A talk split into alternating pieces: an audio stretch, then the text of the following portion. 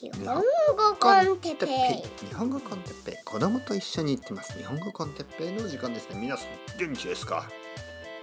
今日は適用するということについて。適応力ですね。はい皆さんこんにちは。日本語コンテッペイの時間ですね。こんばんはですね。今東京は夜の9時。えー、50分ぐらい。ちょっと遅いですね。あの珍しいですね。最近はあのポッドキャストを撮るのはだいたい昼の時間とかたまに朝の時間とかだったんですけど、えー、夜ですね。ちょっと珍しい。たまにはいいですね。はい。ちょっと夜は静かな感じなんで「日本語コンテッペ子供と一緒に行ってます」とは言えないので、えー、まあ言いましたけど日本語コンテンペ子供と一緒に行ってます。はい、ちょっと静かに話したいと思います。多分、えー、すぐにうるさくなるかもしれませんけどねあの最初は静かに話したいと話し始めたいと思います。えー、適応力適応することですね。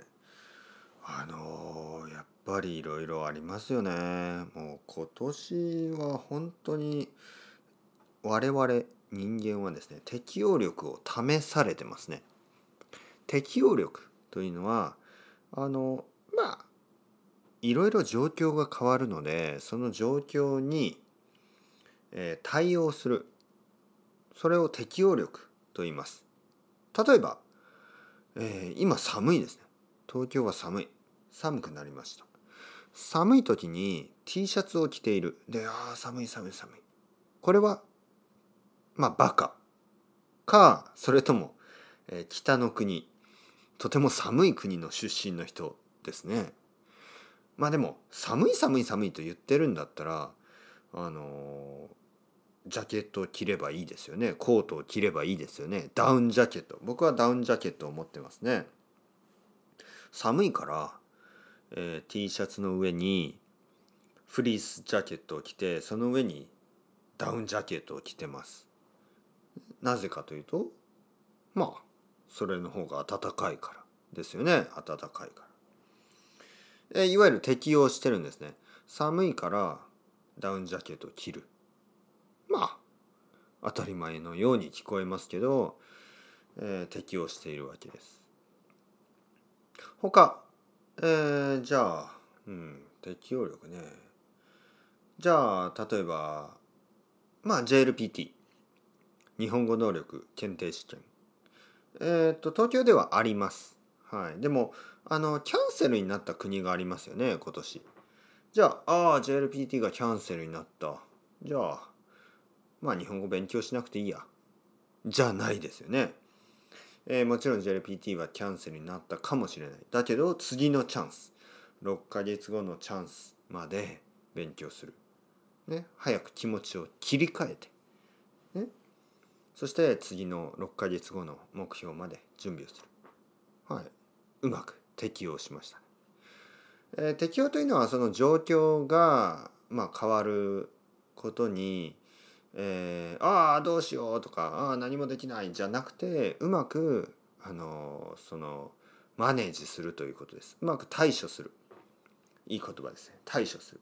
問題にうまく対処することができる力。それを適応力と言いますね。寒かったら暖かい服を着る。暑かったら服を脱ぐ。ね？えー、コロナウイルス。ロナウイルスがもういつも変わるじゃないですか。いつもなんかこう状況が変わりますよね。はい。まあその一つにはウイルスが変わるから。仕方がない。我々は適応するしかないんですよ。ああウイルスが変わった。ああどうしよう。まあじゃあどうする？じゃあ新しいワクチンを作る、ね、もちろん。でワクチンを打つ。まあそうでしょう。あのそしてまあ気をつける。その通り、えー、日本に行けなくなった。まあじゃあ勉強を続ける。次のチャンスに備える。ね。えー、まあ幸運なことに僕たちの世界はあの例えばインターネットがあります。インターネットがあるからまあそのまあそこに行けなくても。例えばね例えばじゃあ家族に会えない。家族に会えなくても、まあ、顔を見ることができますよね。えー、これが多分40年30年、まあ、30年。まあ30年前はインターネットがないですからね。30年前だったらあのー、まあ例えばおばあちゃんに会いたい。だけど、まあ、電話をするしかできない。顔を見ることはできない、ね、今は顔を見ることはできるんですね。インターネットがあるから、え、顔を見ることができる。しかも他の国に住んでいる家族とあの顔を見ながら話すことができる。30年前は電話はあったけどすごい高かったんですよね。でも今は、まあ、とても安く、えー、海外に住んでいる家族の顔を見ることができる、ね、だからまあそうやって僕たちはですねあの、まあ、ほとんど2年ぐらい前からえー、適応してきました状況に。でこれからねやっぱりもっともっとこういうことが増えると思います。コロナウイルスだけじゃなくていろいろなところで状況が次から次に変わるそしてその時に求められているのは適応力というものだと思います。まあいろいろなスキルがありますよね。えー、でもこの適応力ね、適応する力っていうのは今までよりももっともっとこの変わっていく世界の中では必要になっていくかもしれない。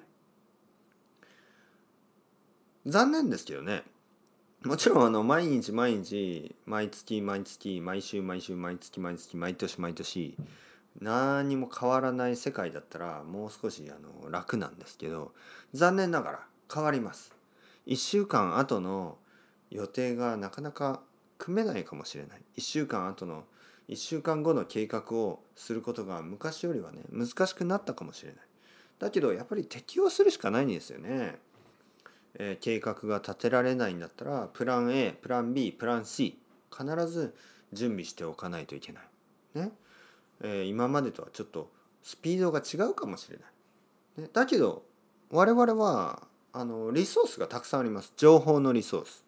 情報が昔よりもねあの昔は例えば「ああどうしよう、えー、じゃあえっ、とここのレストランに行けなかったらどこに行こう」ね。でも今だったらインターネットがあるからあじゃあプラン B プラン C ね。ここのレストランじゃなかったらあのレストラン。あのレストランじゃなかったらその隣のレストラン決めることができる。ね。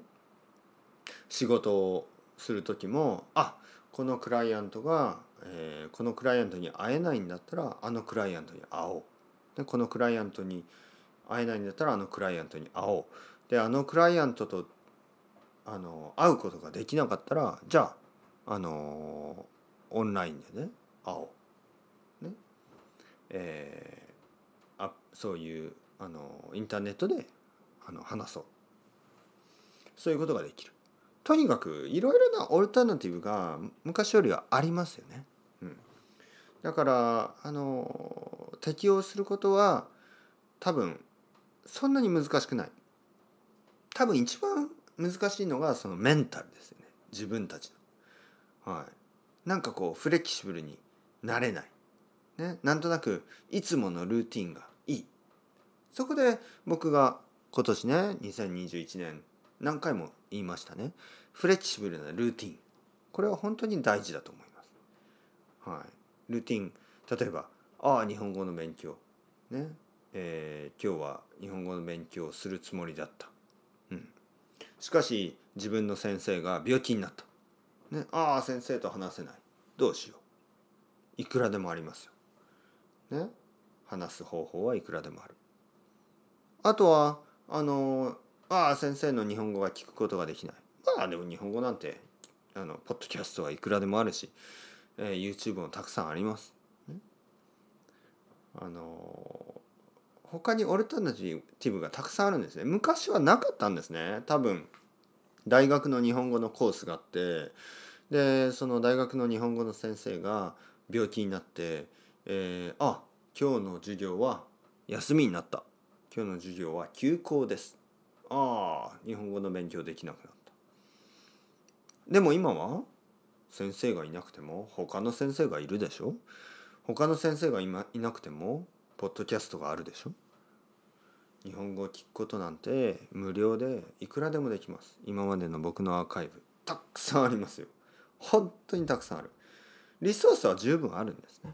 だから気持ちですよね。やっぱりメンタル。僕たちは強くならなければいけない。今までよりももっと強くなる。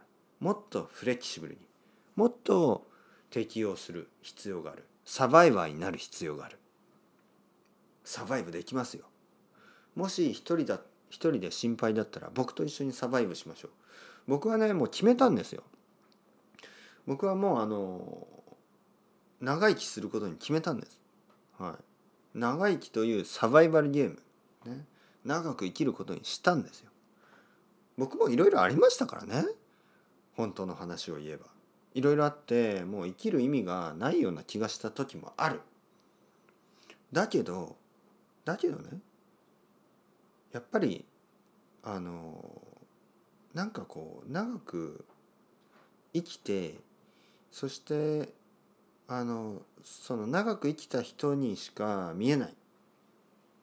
あのそういう景色を見てみたい。そして僕がね僕が長く生きて何かこう例えばですよ。例えばこの前考えてるのが10年あと10年したら僕はね50歳になるんです。はい。僕は50歳になる。でもねあと10年したら今10歳の人が20歳になるでしょ。そっちの方が重要ですよね。今10歳って多分子供でしょまだ。はい。その人たちが20歳になった時に多分日本語コンテッペイを聞いて日本語を勉強し始めるんじゃないかな。で僕は50歳になってますね。全然大丈夫です。まだまだ。じゃあ20年にしましょう。僕が20年後。20年後に僕は60歳。で20年後って今生まれた子供が20歳でしょ？今生まれた。いやもしくはまだ生まれてない。まだお父さんの体の中にいるかもしれない。お母さんじゃないんですね。そこがポイント、はい、僕はねたまにね子供に「子供は僕はどこから生まれたの?」って言言われるから僕の奥さんがね「おまああのお母さんからね私の中から生まれたんだよ」とか言うんです。で僕はねふざけるんじゃない。一番最初はお父さんだぜ。言ったら子供は「えー、どこにいたの?」みたいな「おいここにあるよここ。ここだよ。ここだよ」まあ大体そういう話はお風呂の中でしてるんですけどね。お風呂の中であの子供がねそういう話をするから僕はね「わお父さんここから出てきたんだよ」って言うと子供はね「いやー汚い嫌だ」みたいな。まあまあ。何が汚い？まあとにかく20年頑張れば今生まれる子供たちが20歳になってあの日本語を勉強したいと思った時に日本語コンテッペがあるでしょ、はい、それは素晴らしいことですよ。だから僕が80歳になった時あと40年後。40年後っていうのはもう今の今生まれた子供たちがその子供を作る時ですよ。その時に。はい。そのその例えば僕の子供の子供みたいな感じです僕の子供の子供がまあ僕の子供の子供はもちろん日本語勉強してるでしょうけど、えー、僕の子供の子供のあのまあ例えばガールフレンドやボーイフレンドがその日本語勉強する時に僕の日本語コンテンツを聞いてるかもしれない。ね、そして僕の子供に「おおあなたはあの素晴らしい日本語コンテッペの息子。まあそんなことはなん素晴らしいわけでも何でもないですけどまあまあそうなると面白いですよね。はい、えー、日本語コンテッペ孫と一緒に行ってます。日本語コンテッペの時間です。孫ももう30歳になりました。それでは今日のトピック長生きしすぎてあの何？長生きしすぎて悪いことあります？長生きしすぎて一人になっちゃった。友達松本君は死んじゃったみたいな。まあまあまあ縁起でもない話、はい、松本君は全然僕より多分長生きする、はい、とにかくあのみんなでサバイブしましょう。適応力、ね、大事ですからね。雨が降ってきましたね。雨が降ったら傘を差す。これが適応力というものです。雨がたくさん降ったら、え、カッパを着る。カッパはあのレインコートね。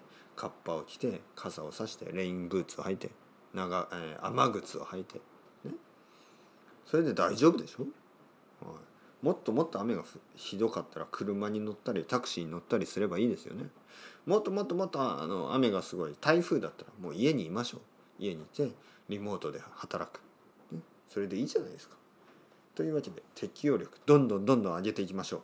それではまた皆さんチャオチャオ hasta luego またねまたねまたね。